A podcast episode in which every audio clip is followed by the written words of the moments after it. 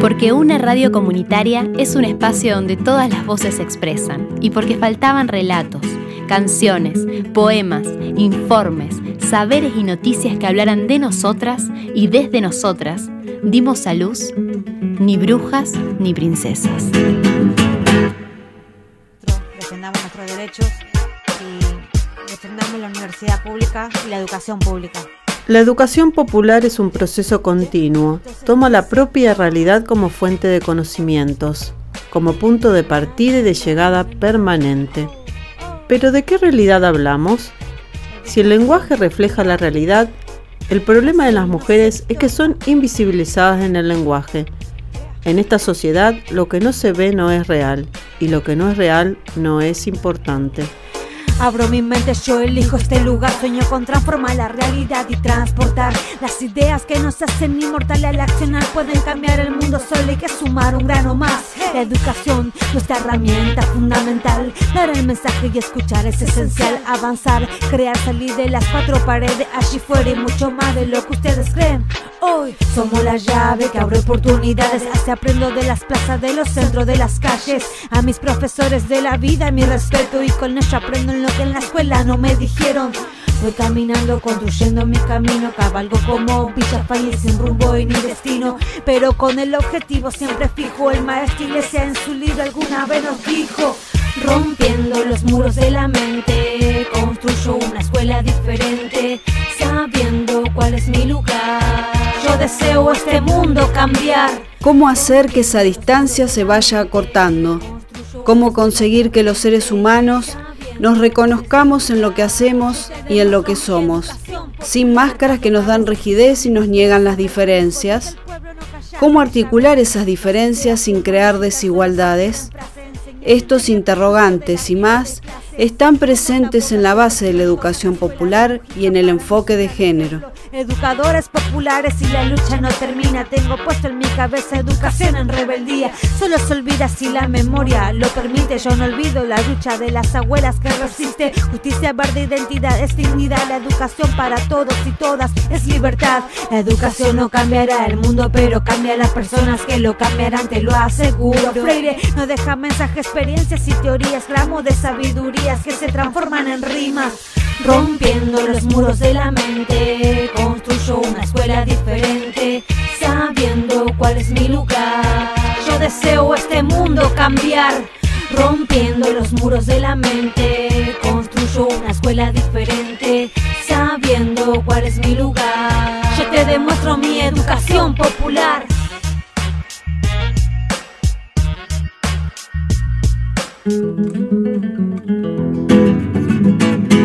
Brujas ni princesas.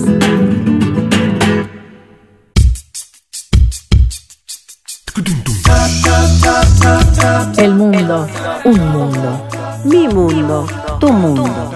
Mi mundo. Un nuevo mundo hecho con todas las voces. Marita Milagro, cofundadora con Carlos del Toki Giampani del Centro Ecuménico Poriajú. Soy educadora popular.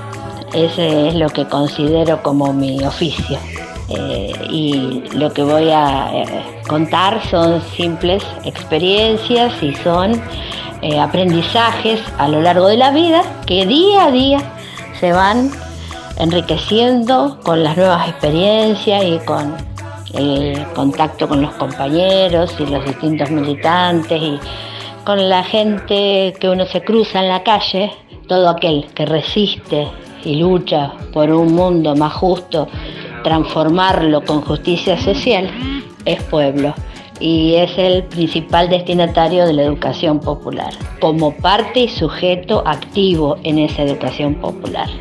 Creo que aquí no hay tierra santa, ni palos ni banderas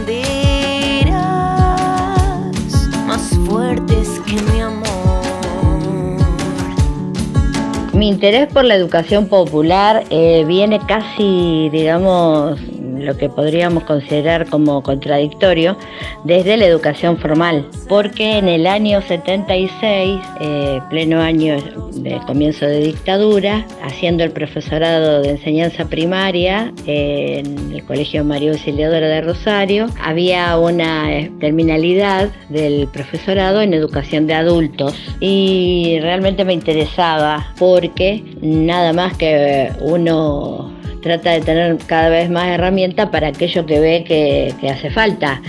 Y mm, yo venía mm, haciendo eh, unas colaboraciones en el, en el comedor de la parroquia San José Obrero y eh, había descubierto que la mayoría de las mamás eh, y los papás no sabían leer y escribir.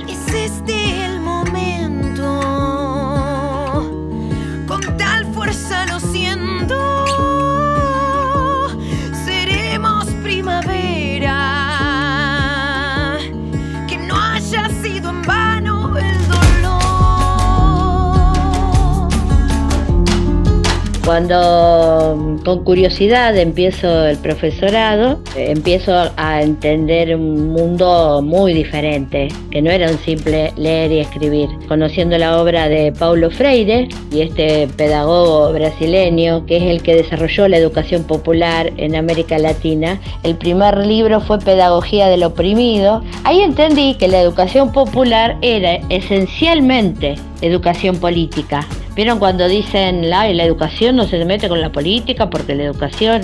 No, la educación es esencialmente política.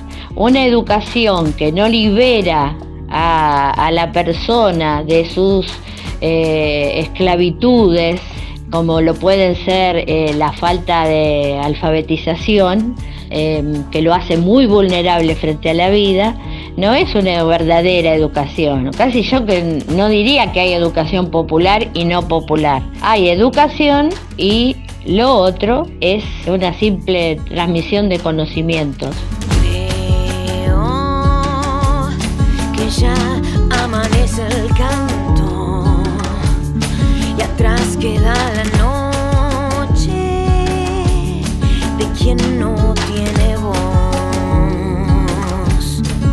Antes nombré la perspectiva de género, que ahora está haciendo tambalear las estructuras. Eh, para mi modo de ver, eh, son abordajes fragmentados todavía. O sea, se eh, aborda desde muchas circunstancias.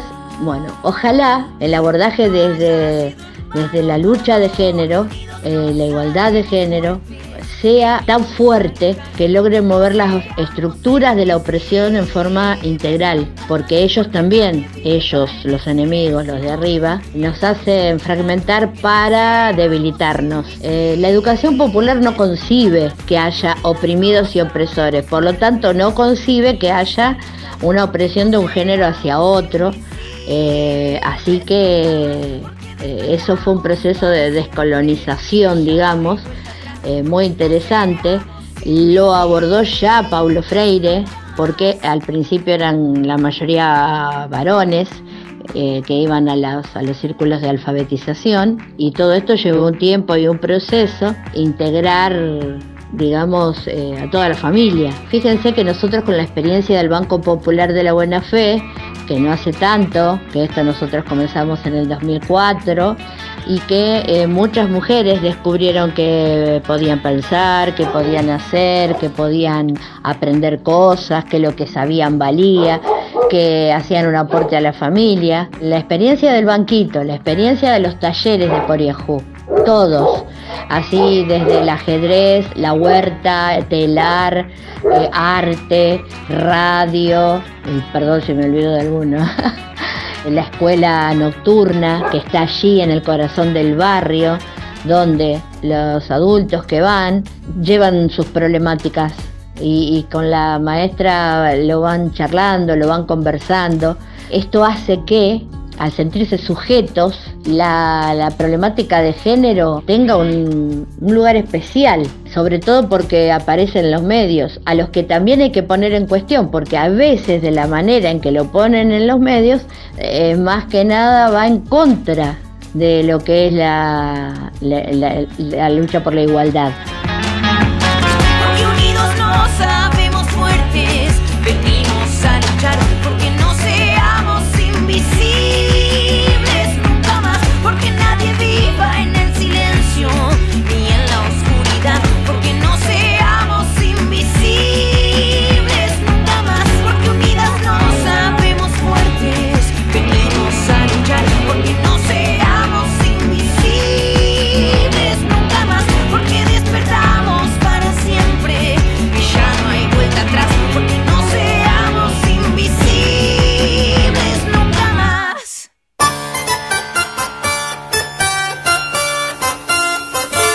Hicieron historia, al igual que muchos hombres, pero a ellas se les mezquinó la memoria de sus actos y tardaron en aparecer en los libros, las revistas, los manuales de la escuela y las conmemoraciones. Hace 200 años, el 26 de julio de 1819, nacía Juana Manso, docente pionera en educación popular. A comienzos del siglo XIX, puso su voluntad y su inteligencia en función de que la mujer tuviera un espacio equitativo al del hombre, tanto en la escuela como en la vida cultural. Cambia la piel, duele, duele, tantas historias curtidas, basta de vendas gastadas que no dan remedio a mi alma.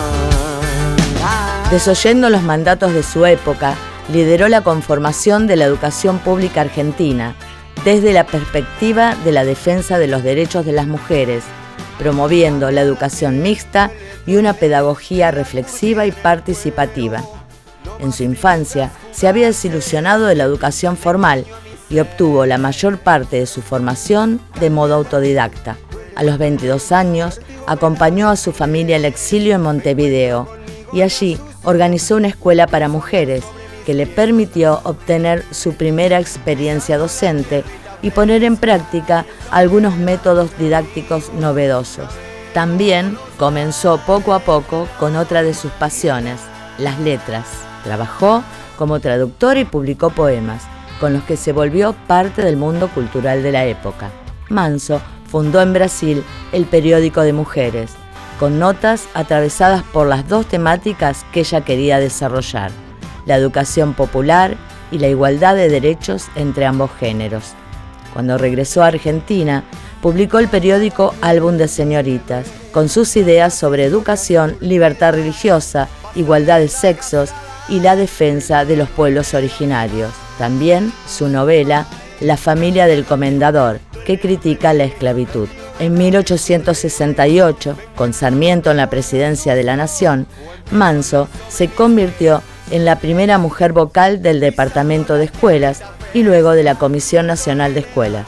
A pesar de los constantes enfrentamientos con los conservadores, su trabajo en pos de la educación y su pujanza como feminista son su legado indeleble.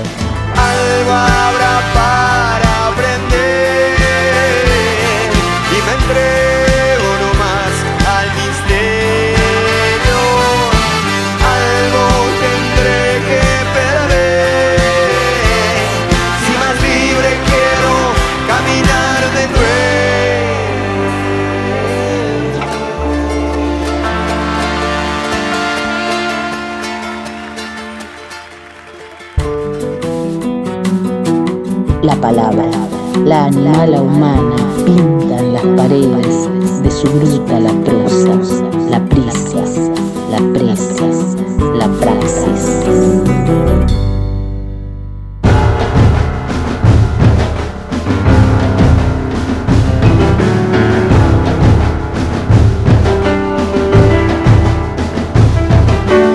Dicen que dicen, andan diciendo tantas palabras que dicen mal. Como un eclipse se van comiendo la verdad.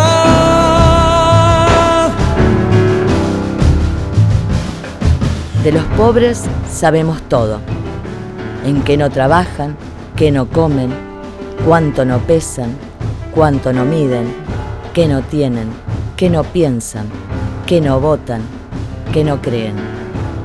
Solo nos falta saber por qué los pobres son pobres. ¿Será porque su desnudez nos viste y su hambre nos da de comer. Libre es un pueblo cuando hay futuro. Y hay sueños más que conformidad. Libres no es perdidos por el mundo. Libertad.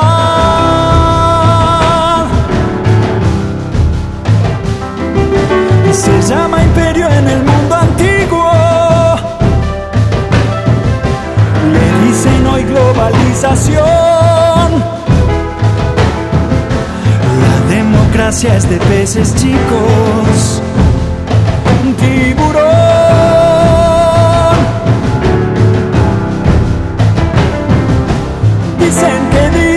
Dicen, dicen que dicen, dicen que dicen mal. Dicen que dicen, dicen que dicen,